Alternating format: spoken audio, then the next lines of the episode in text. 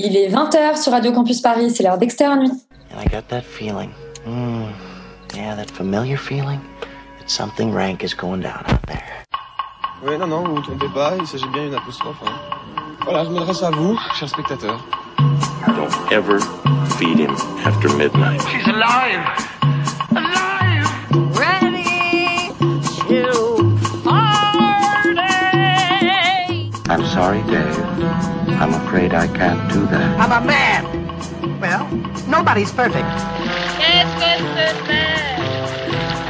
C'est pas quoi faire. Les acteurs sont à l'aise dans leur personnage, l'équipe est bien soudée, les problèmes personnels ne comptent plus, le cinéma règne. Vers l'infini et au-delà Dernier mercredi de confinement, ce soir Externe dit adieu aux légendes du bureau, mais on accueille deux nouvelles dans son bocal virtuel, celle de l'âge d'or d'Hollywood, telle que le fantasme Ryan Murphy. À défaut de pouvoir prendre l'avion direction Los Angeles, nous aurons de nouveau l'occasion de profiter d'un beau jour dans notre quartier en compagnie de l'extraordinaire Mr. Tom Hanks.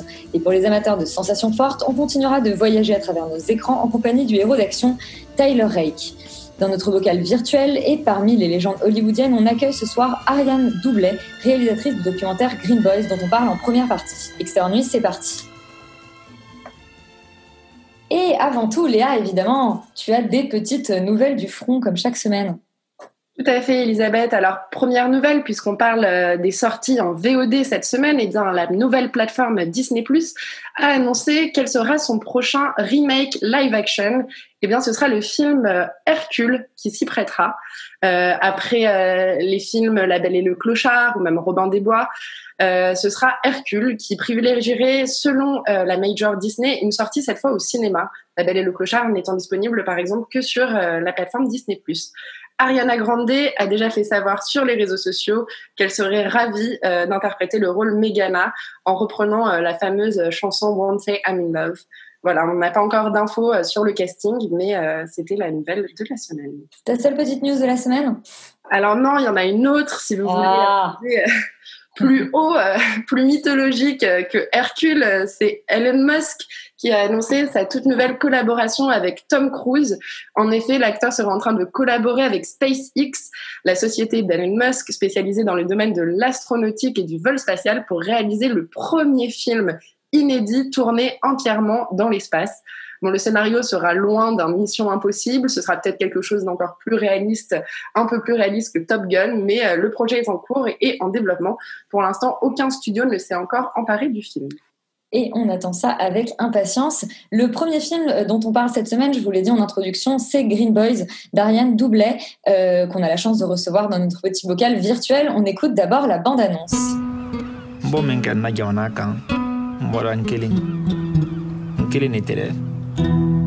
N bɔ min kɛ n na jamana kan n bɔra n kelen n kelen de tɛ dɛ n bɔra suba fɛlen n ka na wa esi daminɛ ye ne Ariane Doublet, bonsoir. Bonsoir.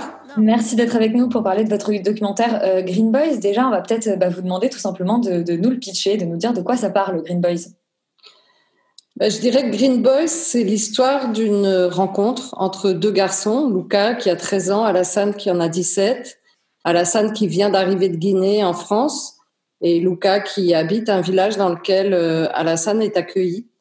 Et du coup, c'est cette euh, relation que j'ai filmée et surtout la manière dont ils sont tout le temps en train de s'enrichir l'un l'autre et de s'apporter. Enfin, c'est vraiment un film sur la transmission et sur l'échange. Merci beaucoup. Euh, qui va entamer cette, cet entretien? Léa, tu as peut-être une...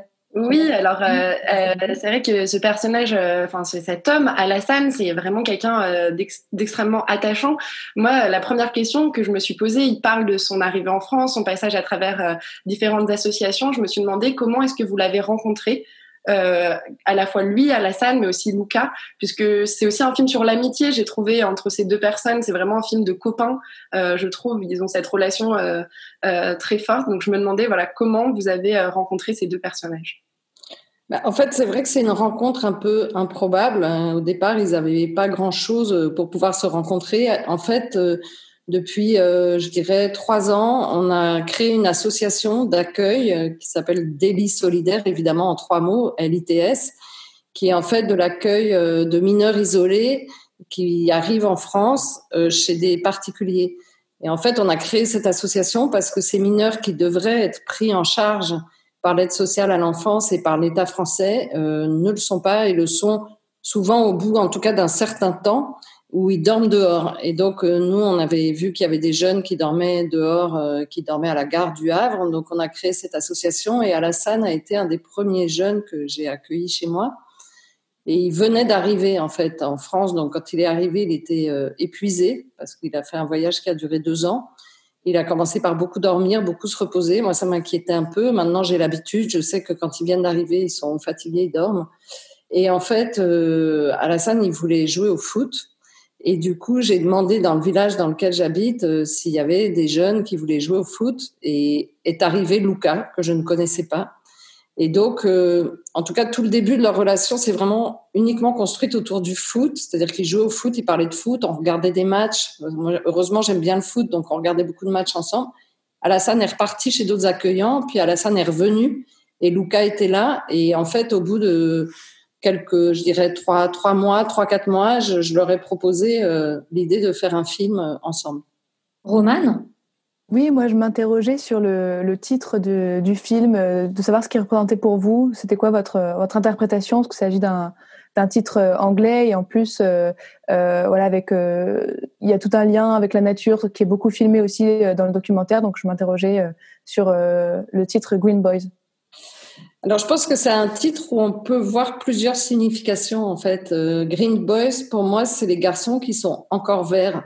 C'est vraiment l'expression anglaise quand on dit quelque chose, c'est un green, euh, quelque chose est encore vert, c'est qu'il n'est pas adulte, quoi. Il n'est pas arrivé à maturité.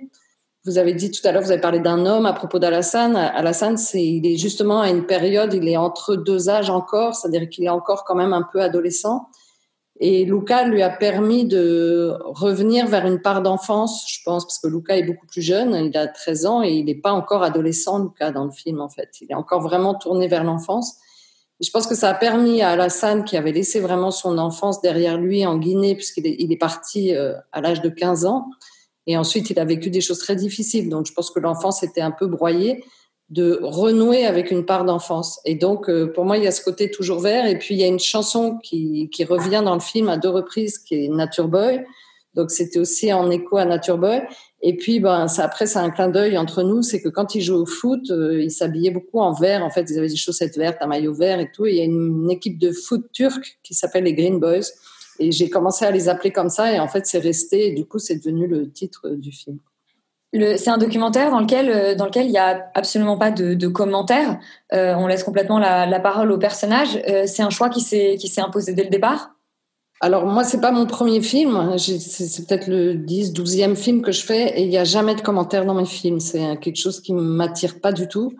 Euh, pour moi, je dois échanger avec le spectateur et j'essaie de faire partager au spectateur ce que j'ai envie de montrer, ce que j'ai rencontré, ce, à quoi j'ai, ce dont j'ai été témoin en fait.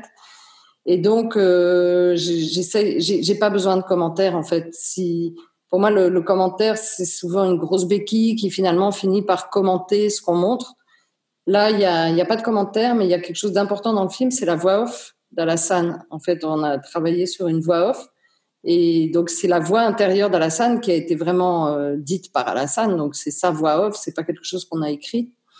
Euh, quand je dis qu'on a travaillé, c'est sur la traduction parce qu'il l'a dit dans sa dans sa langue euh, maternelle et en même temps les sous-titres, c'est ce qu'il m'avait dit en français. Donc les deux versions sont de lui, mais il y a pas, de- y a en effet pas de commentaire. Je pense que c'est parfaitement inutile le commentaire.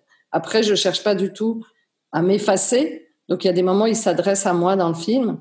Les personnages, ça peut être c'est très bref, mais en tout cas, je cherche pas du tout non plus à faire oublier euh, ma présence. Euh, je cherche pas à faire oublier la caméra aux gens que je filme. Euh, au contraire, j'ai besoin qu'ils en aient vraiment pleinement conscience.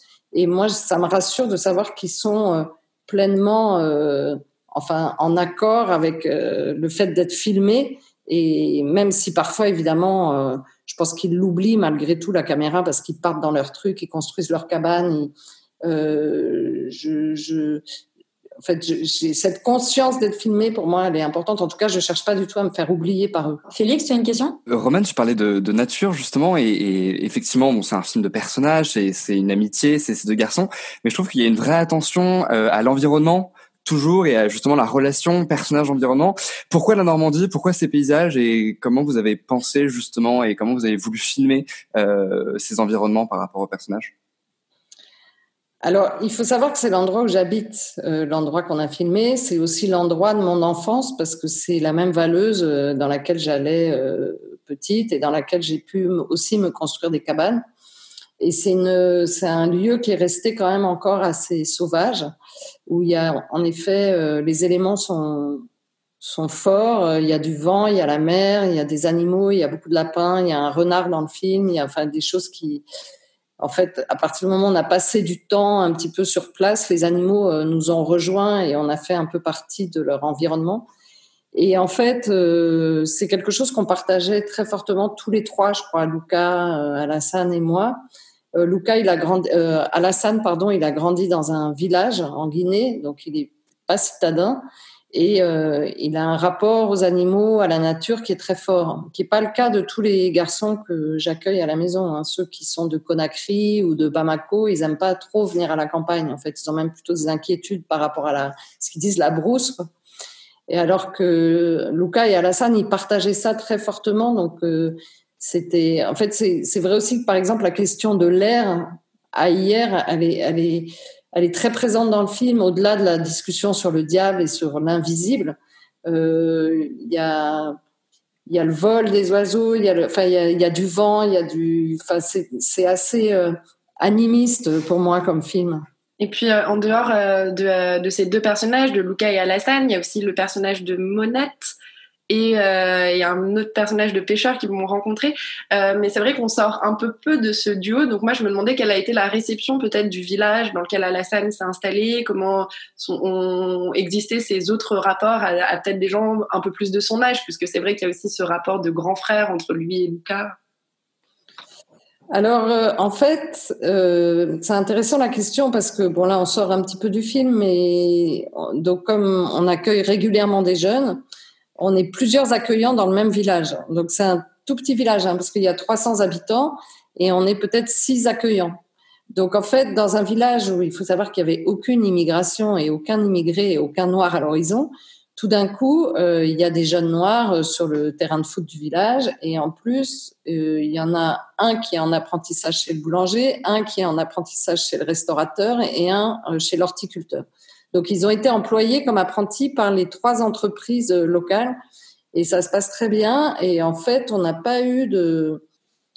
Il y a, on a, moi, les jeunes me disent qu'ils n'ont jamais eu une remarque hostile à leur égard. Peut-être qu'il y en aurait eu avant leur arrivée, j'en sais rien, mais maintenant qu'ils sont là et que les gens ont l'occasion de les rencontrer, franchement, ça se passe très bien. Et c'est ce qu'on voit avec Monette euh, dans le film, en fait. Monette, elle avait entendu dire que les, qu'on faisait un film. On s'était mis quand même dans un endroit très tranquille où il n'y a pas de passage, mais elle avait entendu dire qu'ils avaient construit une cabane et elle avait envie de voir la cabane et elle vient toujours cueillir ses murs dans, dans ce coin-là. Donc euh, je lui avais dit, ben, passe demain voir la cabane, mais elle connaissait pas les garçons. Moi je la connaissais, mais donc je leur avais juste dit, demain vous aurez de la visite. Et en fait, il y a quelque chose de fort qui s'est passé entre Monette, qui est donc une habitante du village qui a 80 ans et qui n'a jamais quitté le village, et Alassane. Et en fait, ils se sont mis à parler de la Guinée, de l'indépendance de la Guinée, du fait de son voyage, de s'il avait eu des difficultés en Libye. J'ai pu voir aussi que Monette avait une grande, grande curiosité.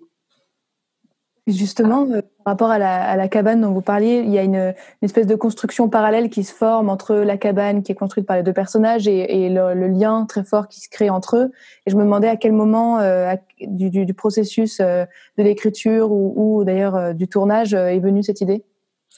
En fait, ce qui s'est passé, c'est que donc au bout de quelques mois, j'ai proposé aux deux garçons de faire un film. Alassane, il était très enthousiaste parce que je pense qu'il était un, une période de sa vie où il s'était reposé, il était dans une sorte de parenthèse où il pouvait envisager autre chose, où il sentait qu'il y avait une vie possible quand même pour lui en France et donc qu'il y avait peut-être un aspect un peu positif qu'il avait envie de montrer.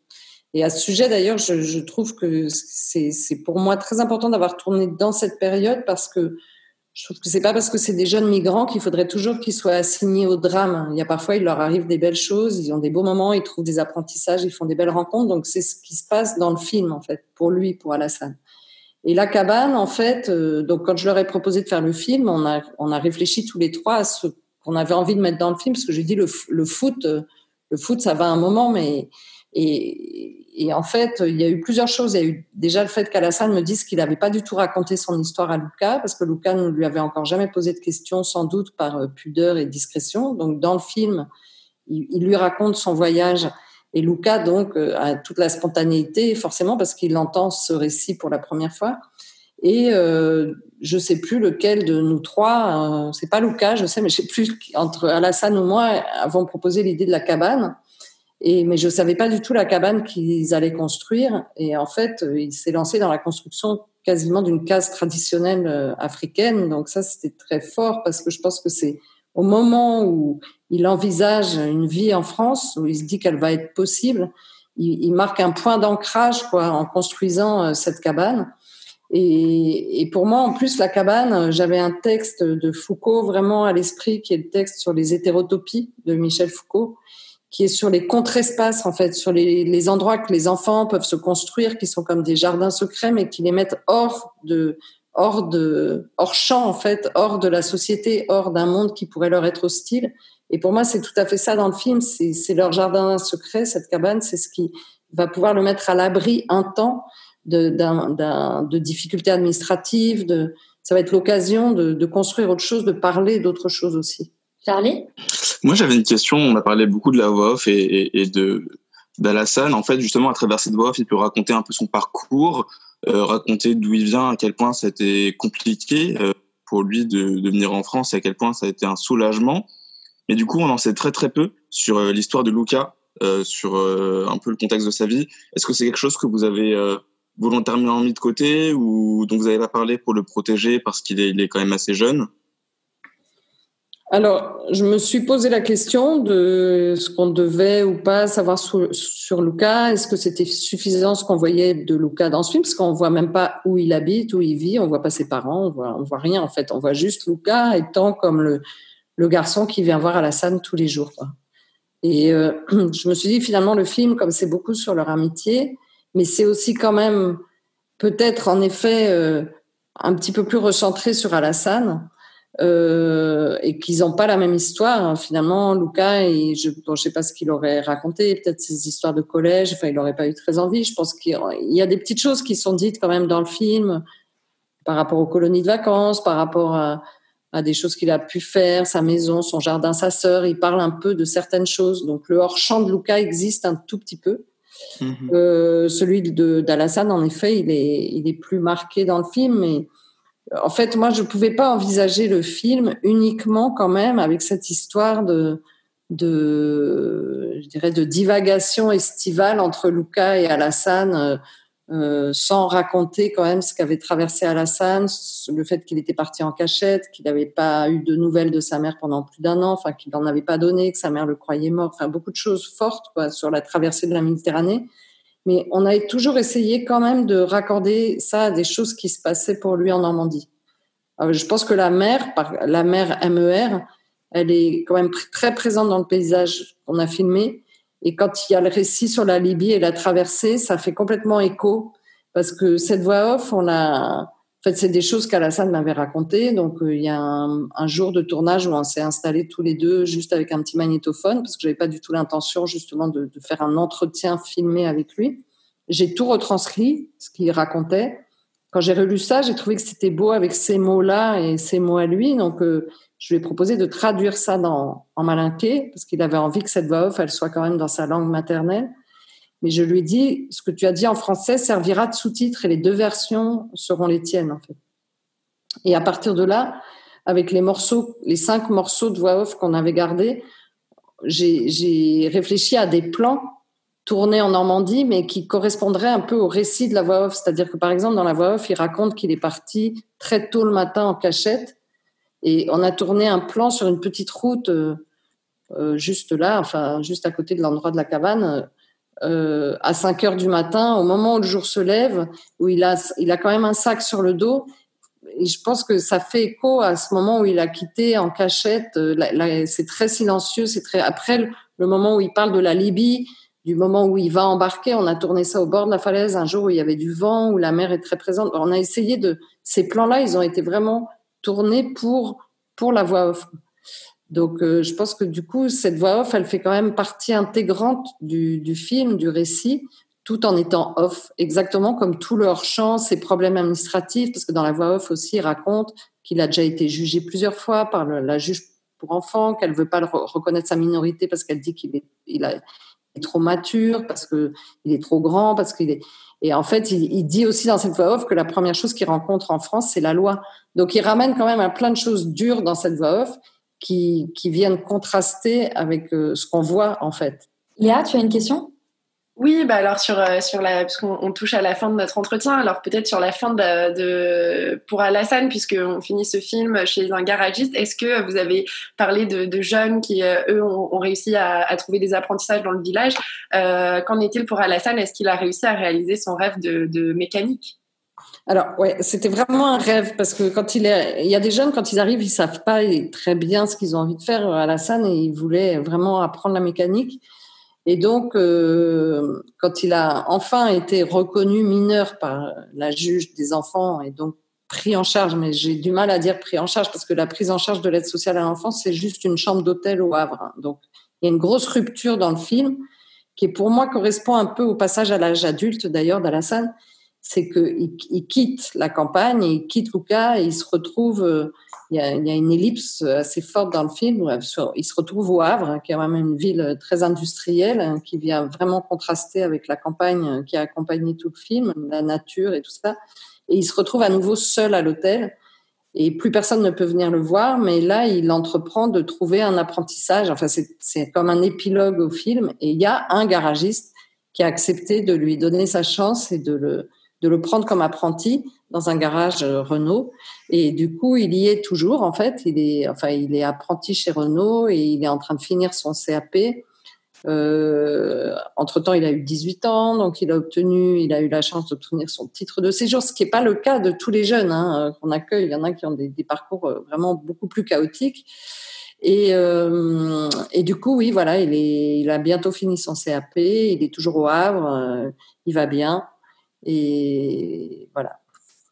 Alors peut-être un mot euh, sur euh, cette association. Donc c'est D au, pluriel des lits solidaires euh, pour les personnes qui nous écoutent ou pour les personnes qui verront le film et qui auraient peut-être un déclic. Comment est-ce qu'on peut devenir bénévole? Est-ce qu'il y a un site sur les réseaux sociaux? Comment est-ce qu'on fait pour vous contacter et, et proposer son aide à des lits solidaires alors évidemment, délit solidaire, c'était un, voilà, pas un clin d'œil, puisqu'on peut pas avoir le clin d'œil au délit de solidarité, qui était quand même très choquant. Mais en fait, euh, c'est basé au Havre, hein, donc c'est pour des accueillants de la région du Havre. Hein, donc ça va de, du Havre, Fécamp, toute la région autour. Mais il faut savoir que dans presque toutes les villes de France, il y a des associations d'accueil. Donc pour les gens qui auraient le désir d'accueillir, il faut se renseigner auprès. De, enfin, vous ils sauront vite parce que dans tout, moi, je, toutes les villes où je vais pour des avant-premières du film ou des à chaque fois, je rencontre des accueillants, des associations. Donc, euh, c'est quelque chose qui s'est un peu spontanément euh, mis en place en France parce qu'il y avait beaucoup, beaucoup de jeunes qui se retrouvaient, euh, qui se retrouvaient à la rue. Eh bien, merci beaucoup, euh, Ariane Doublé, euh, d'être venue euh, nous parler de votre documentaire Green Boys. Le film est disponible dès aujourd'hui en VOD sur Univers Ciné et sur toutes les autres plateformes de VOD. N'hésitez pas à aller le voir. En tout cas, c'est un, film vivement recommandé par Extérieur Nuit. Merci beaucoup. Merci beaucoup, Ariane Doublet. On va tout de suite enchaîner avec un film, un film VOD, Beautiful Day in the Neighborhood de Marielle Heller, bande-annonce. We're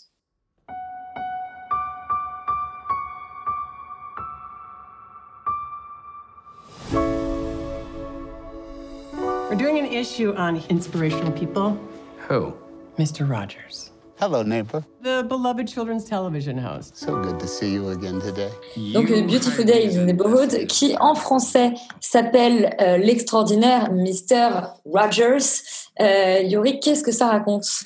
Eh bien, ça raconte alors, ça raconte la rencontre entre euh, Fred Rogers, qui est un, un animateur de télévision américain d'une émission pour enfants, euh, et un journaliste euh, un peu euh, cynique, désabusé de la life, euh, qui est joué par Matthew Rhys, et, et Fred Rogers, qui est joué par Tom Hanks. Et donc, ça raconte euh, la rencontre qui a vraiment eu lieu à la fin des années 90, où euh, finalement, euh, on va en apprendre un peu plus sur Fred Rogers, qui est un monument en réalité de la télévision américaine et de, de la télévision pour enfants. Et c'est un truc je pense que moi, enfin moi, je connaissais absolument pas ni le personnage ni son histoire ou quoi, mais en lisant un peu euh, autour de ça, on se rend compte que le type est vraiment, c'est une, euh, c'est une, enfin c'est une star euh, totale. C'est-à-dire que son émission de, télé a, son émission de télé pour enfants a une longévité de plus de 35 ans, je crois, à la télévision américaine. Où, et, il y a eu un documentaire qui a été fait sur lui il y a quelques années qui a battu des records au box-office tellement le, le, le personnage est connu et admiré aux États-Unis. Et donc en fait, ça raconte, c'est une sorte de faux biopic dans le sens où on va euh, en apprendre plus sur Fred Rogers, mais et que en fait à travers lui, on va en apprendre sur le journaliste qui, l'interviewe et euh, il va y avoir une sorte de, relation quasiment de patient et de psy euh, avec ce type qui est une sorte de père spirituel et de père adoptif pour plein de gens. Et ça montre de manière assez, je trouve, assez maline la manière dont dont une personnalité de télé comme ça, quelqu'un dont quelqu'un qui est une icône mais qui parle aux enfants tous les jours et qui devient une sorte de de, de on va dire d'ancrage euh, émotionnel et un peu un peu de, stabilité dans un dans, dans, dans, des contextes familiaux qui peuvent être un peu compliqués. Et, je trouve que tout ça est assez bien montré. Après le film est quand même assez classique assez bon enfant très bienveillant euh, assez lisse et sans vraiment de rebondissement extraordinaire mais je trouve que cette relation entre ce personnage qui va reconnaître en lui une sorte de père de de, de, de, père de substitution de père idéalisé puisque la relation que le journaliste a avec son père est totalement conflictuelle euh, d'ailleurs presque caricaturalement conflictuelle mais en même temps ça correspond à la réalité de, de, son histoire, donc c'est un peu difficile à, à, contredire. Mais euh, on voit, il y a même une sorte de ressemblance physique assez intéressante, je trouve, entre entre Fred Rogers, qui est ce type euh, euh, gentil, bienveillant, mais c'est presque un saint en fait dans son dans, dans son rapport aux gens, mais euh, et, et, le père du journaliste qui lui est totalement déglingué, totalement avec euh, des, cheveux sales, mais physiquement il se ressemble, c'est-à-dire qu'il y a y a vraiment ce jeu-là de faire euh, de faire jouer en miroir les deux figures paternelles. Et évidemment à travers la, euh, et au début, en fait, le journaliste est cynique, euh, il, il veut absolument trouver euh, la faille de ce personnage. Et en fait, il voit que le type en a, mais que finalement, c'est pas grave parce que ce qu'il transcende, c'est sa bonté, c'est sa bienveillance, c'est sa capacité à, à voir, euh, voir la, la, bonté dans chacun. Donc, effectivement, tout ça est un peu fleur bleue, un peu gnangnan, mais je trouve que c'est assez intéressant sur le personnage de Fred Rogers et sur, sur, dit, sur ce que ça dit justement de cette relation entre, entre, entre lui et, et le journaliste et à, comment, à travers euh, à travers cette relation-là, à travers cette rencontre-là, il va arriver lui-même à pardonner à son propre père, qui lui, euh, qui lui est un est un alcoolo, on peut dire un peu euh, un peu violent, abusif, qui n'a pas forcément été très sympathique par le passé. Donc tout ça n'est pas forcément révolutionnaire. La mise en scène joue de manière assez intéressante avec l'esthétique de l'émission de télévision de, de Fred Rogers. Mais euh, mais voilà moi je le conseillerais vraiment pour moi. En tout cas moi ça m'a vraiment intéressé d'un point de vue euh, simplement biographique parce que je ne connaissais pas le personnage. Et je trouve le film pas si pas si inintéressant euh, formellement euh, que ça. Après évidemment c'est pas un chef-d'œuvre incroyable mais ça se regarde avec plaisir. Félix tu l'as regardé avec plaisir toi aussi? Euh, je l'ai regardé. Euh, Aujourd'hui, je ne, je ne vais pas bitcher, je ne vais pas détruire ce film parce que ça ne sert à rien. Euh, donc, je vais être amour. Euh, en vrai, ce film ne m'a pas du tout intéressé. Voilà, mais je ne vais pas en dire plus. Euh, C'est-à-dire qu'effectivement, c'est c'est un film qui est relativement euh, qui est très sympa. C'est-à-dire que c'est euh, Tom Hanks euh, tout est mignon tout est gentil et c'est un espèce de biopic un peu caché parce que finalement ça raconte pas vraiment l'histoire de Mr Rogers mais on est beaucoup plus du côté du journaliste. Et en vrai ça se regarde vraiment facilement. Après est-ce que euh, l'histoire de ce journaliste m'a intéressé? Pas du tout. C'est-à-dire que je trouve que c'est vraiment une histoire banale d'un gars qui a des daddy issues et des mommy issues. Et je trouve que c'est extrêmement déjà vu en fait. Et du coup comme j'arrive pas du tout à m'intéresser à ce personnage que je trouve relativement cliché et en tout cas pas très intéressant euh, j'ai vraiment du mal à être euh, dans le film et justement à venir m'intéresser euh, à ce personnage qui représente quand même les trois quarts du film. Après dès que Mr Rogers va venir justement euh, être un petit peu plus au centre de l'histoire euh, on va découvrir un personnage qui je trouve est beaucoup plus intéressant avec une espèce de gravité et en même temps pas du tout effrayant parce que justement c'est un animateur qui parle euh, aux enfants euh, et qui est du coup un personnage qui est beaucoup plus intéressant parce que assez solennel et en même temps très joyeux. Enfin voilà, ce personnage-là est vraiment intéressant, mais encore une fois, ça représente qu'un quart du film et du coup, bah, j'ai un peu du mal à conseiller justement un film euh, où pendant les trois quarts on s'ennuie un petit peu en tout cas à mon sens. En plus je trouve que le tout est filmé un petit peu comme une comme une sitcom en fait. J'avais l'impression de voir un espèce d'énorme épisode de série et d'ailleurs c'est la réalisatrice Marielle Heller qui avait fait euh, Les Faussaires de Manhattan, un très mauvais film qu'on avait critiqué euh, il y a quelques mois et je trouve que ça se ressent, c'est pas très inspirant en termes de mise en scène et encore une fois dès qu'il y a justement il y a des passages avec Mr Rogers et donc avec Tom Hanks, d'un seul coup il y a des moments formels un petit peu oniriques assez intéressants qui illustrent complètement encore une fois le propos euh, du personnage et, euh, et en fait cette espèce de, thérapie qu'il y a quelque part entre les deux personnages et, là d'un seul coup ça devient intéressant. Donc en fait c'est un espèce de film extrêmement classique et qui moi personnellement a un petit peu ennuyé qui d'un coup a des espèces de moments un peu de génie ou de, folie qui font que ça décolle un petit peu plus et du coup c'est un petit peu plus incarné et ça provoque un peu d'intérêt. Mais j'avoue que voilà moi les films feel good euh, où on me raconte une histoire que j'ai déjà un petit peu entendue partout ça m'a pas voilà ça n'a pas grand intérêt à mes yeux. Et si on a envie d'un petit moment feel good, où est-ce qu'on peut rattraper? L'incroyable Mr. Rogers Sur toutes les plateformes de VOD euh, qu'on a citées tout à l'heure euh, pour le documentaire, mais En voilà. streaming sur, euh, illégal. On va parler d'un film Netflix maintenant. C'est euh, Taylor Rake de Sam euh. Euh, bande annonce. They were hoping if you spin the chamber enough times, you're gonna catch a bullet.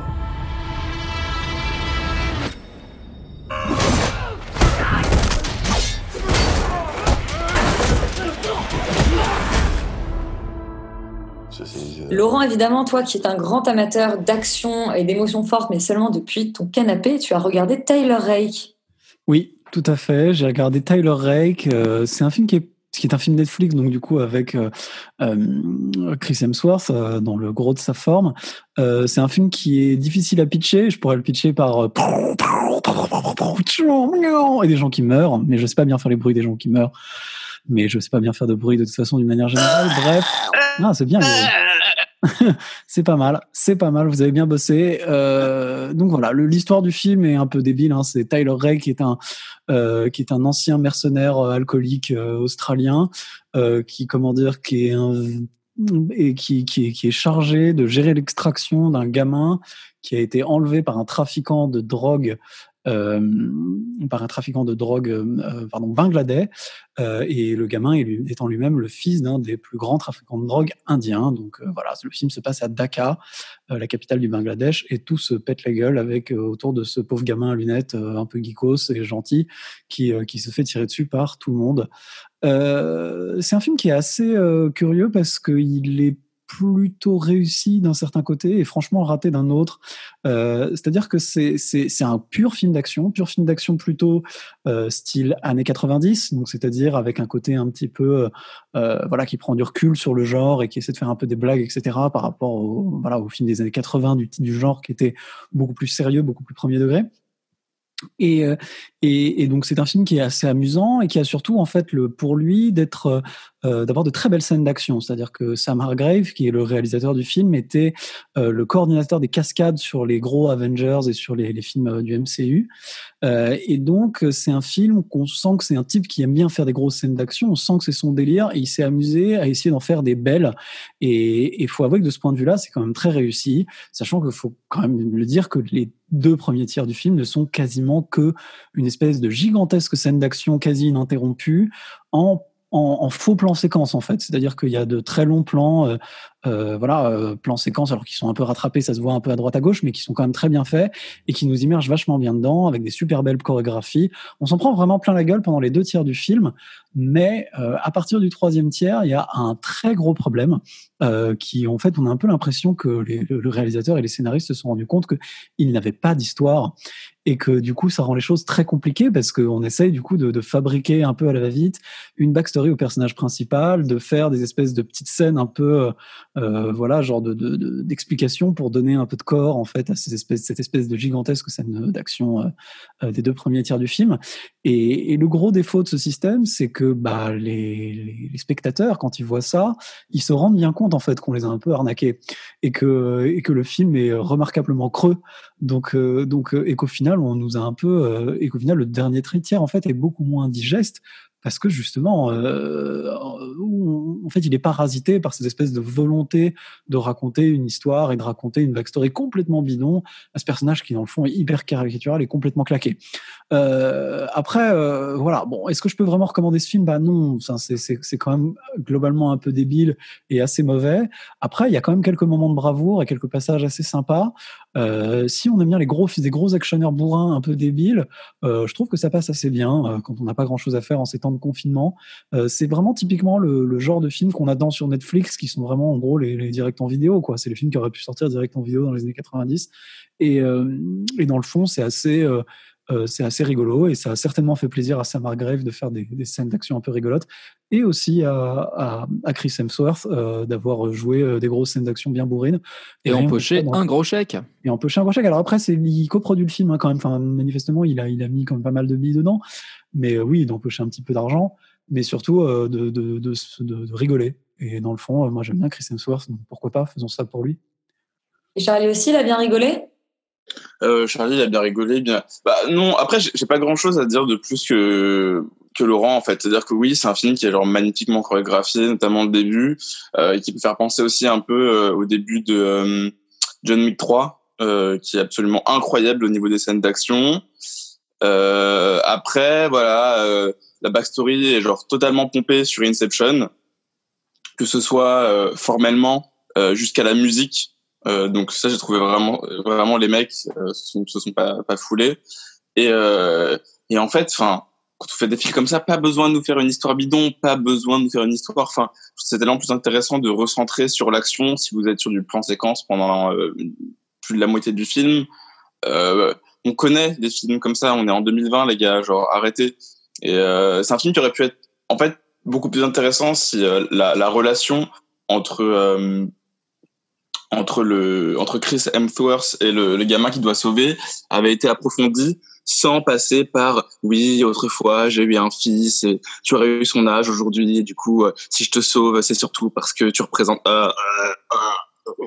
non c'est pas ça qu'on veut. On veut juste genre voir des scènes d'action ultra bourrines essayer de trouver un peu de complicité entre deux personnages qui qui en auraient pas forcément eu et euh, pas avoir des rip-off des films de Nolan à la fin. C'est juste ça et, euh, et c'est ça qui est un peu dommage, c'est que finalement, euh, même si les, même si les, euh, toutes les scènes d'action sont, quand même réussies, euh, il y a des tas de d'éléments du film qui auraient vraiment pu jouer en sa faveur et même notamment pour créer toute une licence et qui sont euh, complètement avortés, qui n'ont pas du tout été fouillés et, et du coup, je pense que euh, ce film-là deviendra jamais un, un John Wick, même si John Wick, en termes de scénario, c'est pas non plus non plus incroyable. Et, euh, s'il faut bien retenir une, une chose du film, c'est euh, mettez votre ceinture de sécurité. Voilà. Yuri, toi aussi, c'est une sensation déjà vu le film? Ouais, surtout que la, la comparaison que fait Charlie avec John Wick est, est assez juste et euh, dans les défauts aussi, c'est-à-dire que les deux derniers John Wick souffraient également d'une sorte de volonté euh, d'inventer une backstory, d'inventer euh, une psychologie un peu au personnage qui aurait perdu euh, quelqu'un de et, et tout ça est très ennuyeux. Et comme dans les derniers John Wick, moi j'avais juste euh, envie qu'ils arrêtent de parler et qu'ils se foutent sur la gueule. Et c'est un peu c'est un peu cette envie qui me qui me prenait aussi quand je regardais euh, Tyler Rake euh, dans le sens où voilà, je quand à chaque fois qu'il parlait. Et c'est vrai que c'est vrai que David Harbour fait un moment un caméo qui est long, mais qu'est-ce que c'est long? C'est-à-dire qu'on sait exactement parce que le scénario est quand même écrit par un algorithme, euh, dans le sens où chaque chaque scène, chaque acte, chaque ligne de dialogue est prévisible, euh, mais d'une manière qui est presque interdite en fait aujourd'hui, dans le sens où on sait comment marche ce genre de film et on a l'impression ouais, que le, scénario a été mis dans une dans une dans un ordinateur avec une intelligence artificielle et que celle-ci a sorti euh, le scénario type de film d'action, euh, d'extraction, euh, avec un mercenaire un peu alcoolique qui va essayer de se racheter en sauvant euh, l'enfant d'un type, etc. Donc voilà. Après, moi, j'ai quand même plutôt rigolé. J'ai quand même été un peu gêné par la violence du film, c'est-à-dire que concrètement, le film Mais est ultra les bruits, violent. les bruits de balles, les bruits de balles qui sont qui ont été mixés, mais genre au maximum, genre on a mis tous les compresseurs, on a fait péter les watts, c'est n'importe quoi. Non, non, mais surtout que le film est, le, film est ultra gore et justement, il n'a pas cette vertu un peu fun ou euh, totalement gratuite que peuvent avoir des films comme John Wick ou The Raid, où euh, en fait on, s'en fout du scénar et c'est juste euh, et c'est juste des scènes d'action chorégraphiées. Là, il y a quand même une volonté d'être un peu réaliste dans, dans, à la fois dans l'histoire et dans les enjeux. Et du coup, j'ai trouvé que, j'ai trouvé assez dérangeant en fait la, le, degré de violence parfois du film euh, où vraiment pour aucune raison on vidait un chargeur euh, dans la tête d'un mec. Donc voilà, tout ça. Et surtout que le film veut, veut s'acheter une sorte de vertu un peu en, dis, en, montrant le gamin qui dit oui, mais à chaque fois que mon papa rentrait, je me disais qu'il avait tué le papa de quelqu'un d'autre. Et je dis mais oui, mais en fait, Tyler Rake, euh, combien de papas vient-il de tuer en à peine deux minutes de film? Donc euh, quelque part, en voulant s'acheter cette, s'acheter euh, cette, euh, cette euh, cette impression de moralité et de vertu, le film euh, finalement devient un peu dérangeant dans sa violence. Mais bon, tout ça est sauvé par Golshifteh Farhani qui a un super bien coiffé, super bien sapé et qui a un bazooka. Et ça quand même, c'est vraiment bien. Donc euh, pour ça, euh, c'est cool. Et puis c'est vrai que bon, pour un, dimanche soir, c'est quand même plus sympa que les trois frères le retour. Voilà. Il y, a, quand même un truc qu'on n'a pas complètement dit de manière assez précise, c'est que l'histoire du film est truffée d'incohérences. C'est-à-dire que non seulement le. le Non, mais la fin. En plus, Mais est-ce qu'on peut parler de cette fin, hein cette fin de l'enfer, genre tout, Non. tout, tout est une catastrophe, c'est-à-dire qu'il y a rien n'est crédible, tout ça est absurde, tout ça n'a aucun sens. Mais bon, après, voilà, ça peut aller avec le genre et c'est pas si grave. On aime le dimanche soir regarder des films truffés d'incohérences. De toute façon, on est trop bourré pour euh, pour les repérer. Si jamais vous êtes bah, du coup abonné à Netflix et que vous ne voulez pas regarder Tyler Rake, vous pouvez regarder Hollywood, euh, la nouvelle série créée par Ryan Murphy et Ian Brennan. This town's all about dreams. And some of my customers don't just come here for gas. What's the password again? Dreamland. Dreamland. I want to go to Dreamland. You get in the car with them, have a drink maybe? Know, sometimes. Sometimes Roman, alors tu as regardé la nouvelle série de Ryan Murphy, Hollywood. Tout à fait, Hollywood, euh, qu'on connaît bien. Euh, ça, là, c'est une série qui raconte en fait l'âge d'or de l'industrie du cinéma américain dans les années 40, à travers euh, un jeune homme qui s'appelle Jack, qui rêve de devenir euh, acteur et qui lui galère à payer le loyer pour sa famille en devenir, puisque sa femme est enceinte de, de jumeaux. Et donc, il va se prostituer en cachette pour rentrer dans le business en travaillant dans une station-service qui est tenue par un certain Scotty Bowers. Et une fois rentré dans le business, on découvre en fait tout ce qui se cache derrière les barrières euh, du Ace Studio. Euh, donc, on va découvrir un scénariste afro-américain gay qui est obligé d'écrire un personnage principal blanc et hétéro pour que son film soit produit. Euh, un réalisateur qui lui rêve d'inclusion dans la production de films américains. Euh, on a une actrice afro-américaine qui doit jouer euh, tout le temps euh, la servante. Bref, euh, on découvre en fait un, un, bon nombre de laissés pour compte euh, qu'on peut voir qu'une fois qu'on est rentré dans les coulisses de ce studio, puisqu'ils sont invisibles euh, dans, euh, dans tous les films. Euh, donc voilà, je, Ryan Murphy, en fait, bah, pour le contexte, pour ceux qui le connaissent pas, c'est le créateur de Glee, euh, de Pose, de The Politician. Donc, euh, euh, en fait, il suffit de se pencher un peu sur l'œuvre euh, de ce mec-là pour comprendre ce qu'il offre euh, à son public en termes de diversité, de représentation, d'inclusion. Et, et justement, cette série Hollywood est sûrement le summum de cette intention-là puisque ici encore, on a un panel de nombreux personnages euh, qui sont euh, à la fois des modèles à admirer euh, en remaniant en fait l'histoire, puisque euh, Hollywood se sert d'icônes qui sont déjà euh, connues. On a George Cukor, Vivian Leigh, Rock Hudson, on a l'agent euh, Henry Wilson, donc euh, plein de, de figures euh, qu'on connaît. Et c'est là que la série est brillante parce que c'est précisément en, en détournant des figures qu'on connaît déjà et ce monde hollywoodien des années 40 que la série arrive à parler non pas du, du présent, mais du futur en euh, nous racontant le passé. Et en fait, euh, Ryan Murphy raconte, montre en fait un, un, un hier qui lui est qui lui est propre, qu'il a inventé pour mieux réinventer demain. Et, et c'est là que la série euh, il y a beaucoup de gens qui disent que Ryan Murphy, Ryan Murphy montre une, une version fantasmée d'Hollywood, une sorte euh, d'idéalisation. Et en fait, je suis pas tellement d'accord. C'est parce que pour moi, la série fait beaucoup plus que ça. Euh, elle nous montre un, but à atteindre et qui est pas quelque chose d'inatteignable ou de rêver, mais au contraire quelque chose qui est euh, qui est juste là, qui est à saisir. D'autant plus que euh, c'est encore plus beau quand on, on, on, réfléchit, parce que la série, c'est précisément ce qu'elle fait en existant, euh, puisqu'elle elle montre ces nouveaux modèles, comme j'ai dit euh, avant. Et en fait, on n'est on est jamais dans le jugement ou dans la moquerie d'aujourd'hui. On dépasse toujours ça pour proposer des solutions, du mouvement et un rythme qui est tout le temps à portée de main, de sorte que le spectateur soit toujours euh, actif. En fait, la série est une espèce de puzzle entre euh, fiction et réalité qui oblige le spectateur à être euh, à être éveillé et à réfléchir tout le temps euh, à ce qui va se passer ensuite.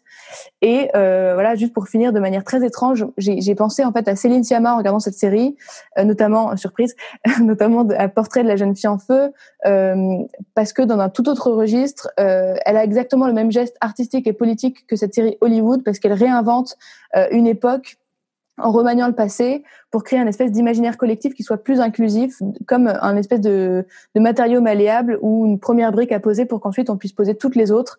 Et c'est euh, précisément ce que fait euh, la série Hollywood. Laurent, ça t'a autant touché que Roman? Euh, je dirais oui, mais je dirais différemment. C'est-à-dire que euh, moi, j'ai trouvé que c'était une série. Moi, je, je partais pas forcément gagnant sur ce truc. C'est-à-dire que euh, je suis pas forcément un fan de Ryan Murphy, et même si le sujet était sur le papier assez intéressant, parce que Hollywood des années 40, ça me, ça me tente. Euh, voilà, je, je, j'y croyais pas forcément, et j'étais très agréablement surpris de ce que j'y ai vu, parce que, euh, en effet, comme, comme tu l'as dit, euh, il y, a, une espèce de, de volonté de Ryan Murphy de montrer le Hollywood qu'il aimerait voir demain, mais en fait, il le fait plutôt en, en montrant le, monde, l'idéal en fait de ce qu'il aurait pu, de ce qu'il aurait dû se passer selon lui euh, dans le système d'Hollywood, de le système des studios en particulier, qui est un système très particulier, euh, qui décrit d'ailleurs assez bien dans la série où euh, et il parle pas mal en fait de la de la fabrication de, de, des films dans, dans, dans la série et de comment qui qui est impliqué, comment, de quelle manière et qui fait quoi, ce que j'ai trouvé assez didactique et assez intéressant. Et en plus il le fait euh, en, en, comment dire, en montrant bien l'importance et la force d'un système de, de, de, création de médias de masse comme Hollywood. Et il le fait dans une forme qui est elle-même très hollywoodienne, parce que la série est très positive. Euh, ça se termine avec un happy ending. Euh, voilà, tout le monde, tout le monde est gentil, tout, se passe bien, etc. Euh, tout ça est très positif, tout ça est très feel good en fait, vraiment. Et, et il arrive en fait par cette forme-là de montrer à quel point on peut continuer à dire des choses euh, tout en gardant cette espèce de carcan hollywoodien qui pourrait paraître euh, extrêmement limitatif.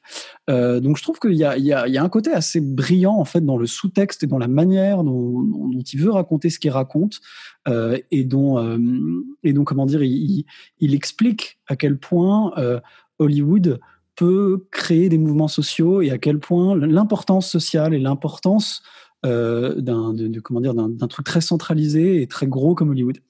Euh, et comment en fait l'univers des studios et les gros, peuvent, peuvent euh, améliorer le monde en prenant des risques avec des personnes qui en ont vraiment envie et qui le méritent. Euh, et, et, du coup, et du coup, tout ça est très positif et très hollywoodien, etc. Donc ça, ça, ça, je trouve que de ce point de vue-là, c'est assez bluffant et assez réussi. Malheureusement, comme ça prend un peu les défauts aussi du système hollywoodien, c'est-à-dire que euh, la réflexion d'une manière générale n'est pas très profonde. Euh, toutes ces réflexions sur le, sur le comment dire, sur l'inclusion, sur euh, sur de quoi on doit parler, etc. Et de, et de qui doit en parler et comment et, et de la, de la, de la, du fait de montrer toutes les différentes communautés qui composent euh, les États-Unis d'une manière générale. Euh, c'est un discours qui est très convenu, qu'on a déjà vu et et, et, et, la série va pas très loin là-dedans et en fait en, fait dit, dit, pas dit pas grand chose de, de, l'histoire d'Hollywood et de la manière dont elle s'est constituée de justement euh, ce que c'est que d'être un peu un, une espèce de d'outcast de saltimbanque en fait qui aurait pu qui, avait construit en fait le cinéma au début du cinéma et de comment est-ce que après du coup ils ont ça c'est devenu un système d'exclusion etc enfin il y, a, y a des choses beaucoup plus intéressantes et des réflexions beaucoup plus poussées à avoir et je trouve que je trouve que la série le fait pas très bien euh, et que dans le fond c'est un peu dommage. Mais en même temps euh, par le parti pris formel qui prend et même narratif qui prend ça aurait été un petit peu compliqué. Donc je veux pas non plus trop lui jeter la pierre d'autant que euh, moi j'ai beaucoup aimé la série et je l'ai un peu bingé et je trouve que ça se regarde très bien et que c'est une série très agréable très sympathique et beaucoup plus intelligente qu'il pourrait y paraître au premier abord. On parle de série, mais en réalité, c'est une mini-série, donc Hollywood. Euh, Yuri, toi qui connais plutôt bien Ryan Murphy, l'homme qui ne dort jamais, qui crée plusieurs séries par an, euh, qu'est-ce que qu'est-ce que celle-ci elle donne pour toi? Est-ce qu'elle est cohérente avec évidemment elle est cohérente avec le reste de sa Ouais, et surtout que Ouais, surtout. Alors moi, je suis, je suis totalement d'accord avec euh, avec Laurent, quasiment sur tous les points. Je, je, je trouve effectivement que on se laisse totalement prendre à ce jeu. Euh, c'est, c'est le, le, rythme est fou, la la musique est top, la direction artistique est excellente. Enfin, vraiment tout est tout est bien et le message est vraiment cool. C'est-à-dire qu'on on, on, on, est vraiment. Euh, moi, j'ai été vraiment très surpris par la manière dont il arrive à allier ça, euh, un message qui est quand même assez euh, ouvertement explicité dès le premier ou le deuxième épisode où le, personnage du scénariste dit je veux réécrire Hollywood comme j'aimerais le voir donc vraiment c'est dit de manière assez assez évidente. Et c'est un peu le défaut de la série aussi c'est que ses intentions sont parfois tellement évidentes que du coup ça manque un peu de subtilité. Euh, moi je je j'ai pas vraiment grand chose à, à redire à la série à part que à part que justement le fait que que tout se passe bien pour eux finalement, ça, ça fait que dans la dernière partie, je trouve que ça perd totalement de sa force et, et, et- et de ses enjeux dans le sens où finalement on aimerait qu'ils aient plus de bâtons dans les roues, on aimerait qu'ils aient plus d'obstacles à, à surmonter. Et finalement sur les deux derniers épisodes, tout leur sourit, tout est bien, tout est formidable. Et même ce qui aurait pu euh, être euh, comme un, un, un frein ou un problème, à savoir à un moment le, le directeur du studio veut, veut tout brûler, finalement c'est résolu très très rapidement en, en deux temps trois mouvements sans vraiment avoir une explication très intéressante. Et, et justement ce côté tragique de d'affronter d'affronter un système qui est perpétuellement contre toi, ben en fait finalement il, il- il s'évapore un peu à la fin. Et euh, juste moi je trouve que le, cette euh, série ne fait pas assez et ce qu'elle aurait pu faire davantage, c'est d'inviter à revisiter en fait tous les classiques hollywoodiens dans leur sous-texte. C'est-à-dire qu'on a souvent une image très euh, très guindée euh, des, des films hollywoodiens de l'époque, alors qu'en réalité beaucoup euh, beaucoup des personnages qui sont présentés dans la série ont existé et ont essayé de transmettre des messages dans des formes qui étaient totalement classiques et convenues et cadenassées. Et donc justement aller peut-être plus en profondeur dans la manière dont on jouait avec ces formes cadenassées là pour faire passer des messages et, et, et- représenter des choses d'une manière différente, justement avec le code Hayes euh, qui censurait un peu le contenu, etc. Mais en fait, ça aurait, pu peut-être pousser la réflexion un peu plus loin que simplement une réinvention euh, qu'on pourrait qualifier, de Tarantino queer, mais un peu conventionnel. Eh ben, on vous encourage du coup absolument à découvrir cette mini-série de Ryan Murphy euh, Hollywood. Euh, et puis cette semaine, bah, c'était hier, avant-hier, pardon, la fin de la saison 5 du Bureau des légendes. Allez, on se remet une petite bande-annonce pour se remettre dans l'ambiance avant de débriefer cette fin de saison.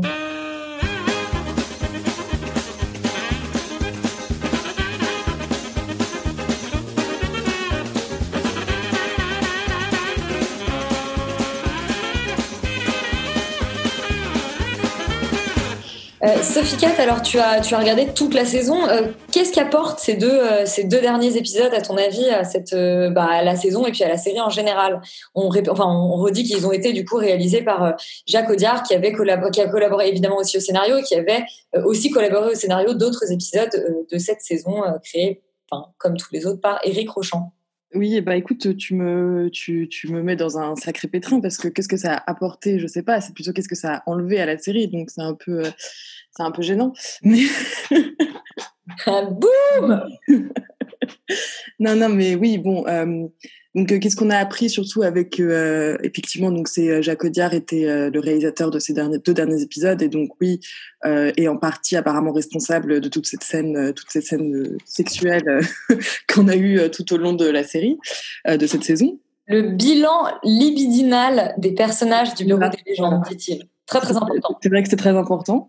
Euh, écoute, euh, du coup, moi, je suis assez euh, déçue. En fait, voilà, c'est pour ça que j'ai pas envie de dire que ça apporte quelque chose. Pour moi, on pouvait très bien rester sur les deux épisodes de la semaine dernière, qui, euh, bon, j'étais pas là quand vous en avez parlé, mais j'imagine que vous en avez dit du bien, et qui, pour moi, en tout cas, étaient vraiment euh, très très bons et, et condensaient un peu tout ce qu'on avait aimé dans le Bureau des légendes depuis le début, et, euh, et qui offrait une espèce de, de de phrases finales, enfin de petits dialogues finales dit par Marina Loiseau qui vraiment enrobait le tout euh, de manière parfaite et qui laissait à la fois sur la fin mais en même temps proposer des pistes d'ouverture et, voilà. Et en fait je pense que c'est cela qu'il faut considérer comme euh, comme les derniers épisodes. Donc après pitcher bon je, je- c'est compliqué de pitcher parce qu'il y aurait évidemment euh, beaucoup de spoil et ce serait quand même dommage mais euh, mais en gros, c'est les deux épisodes qui, euh, voilà, qui de manière très schématique euh, proposent quelques ouvertures pour des saisons à venir euh, qu'on imagine et, euh, et clôt un peu quelques destins. Et euh, et il n'y a pas grand chose de plus à dire, je pense, sur ces fins que, donc, euh, pour parler concrètement des épisodes, donc la réalisation n'apporte, bon, alors on sait qu'il y a eu des problèmes euh, en termes de production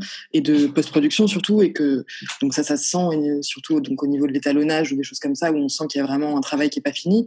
Mais, mais même en termes de réalisation, enfin, je vois vraiment pas, je trouve que toutes les scènes qui on sent qu'elles sont euh, qu'elles sont plus euh, qu'elles sont audiardiennes euh, dans le sens enfin toutes ces scènes un peu métaphoriques de rêves de choses etc ne fonctionnent pas du tout et semblent un peu comme un cheveu sur la soupe et et il loupe absolument tous les enjeux dramatiques et ceux qui auraient pu avoir il les il les rend complètement enfin il les il les accélère complètement et du coup met le spectateur à distance émotionnellement. Enfin c'est vraiment un, un grand raté pour moi et, et je trouve ça extrêmement dommage C'est vrai qu'il met vraiment en suspens complètement euh, les, intrigues de cette saison, quelque part euh, euh, brodées sur totalement autre chose. C'est presque une digression.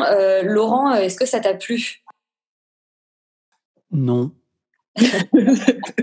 Euh, je, je, voilà, je, je, je vais pas, je vais pas non plus développer pendant trop longtemps sur pourquoi j'ai aimé, pourquoi j'ai pas aimé. J'ai pas aimé parce que en fait, euh, euh, voilà, faut, être très clair, c'est extrêmement chiant, euh, c'est complètement raté, ça ne s'intéresse pas du tout à ce qu'a fait la série en fait, et c'est en- entre guillemets presque pas des épisodes de la série. J'irai jusque là moi. Euh, et, en fait, euh, ce qui, ce qui m'a le plus énervé dans le fond, c'est que je sais pas euh, si, si comment dire, si Jacques Audiard est un immense troll et a fait exprès de, de, de, de montrer en fait, de, pisser sur la série littéralement pour pour dire que globalement euh, tout ça c'est de la daube et que lui euh, voilà il fait du il fait du cinéma et que globalement la télé c'est de la merde euh, soit euh, globalement, on- et à mon avis c'est l'hypothèse la plus probable, euh, soit euh, il a fait globalement ce qu'il voulait et qu'il n'a pas vraiment regardé la série, qu'il en a rien à foutre, que, que tout ça ne l'intéresse pas, qu'on l'a choisi pour son nom et qu'on lui a donné carte blanche. Euh, alors que ce qui est quelque chose en, télé n'existe pas du tout et que et que il en a profité pour absolument pas respecter euh, ni la série ni ce que ni ce qu'elle racontait et ce qu'elle faisait d'une manière générale. Euh, et ça, je trouverais ça particulièrement énervant parce que ça montre une référence, je trouve, une révérence extrêmement mal placée par du cinéma sur la télé, par exemple, en tout cas, en tout cas à ce niveau-là.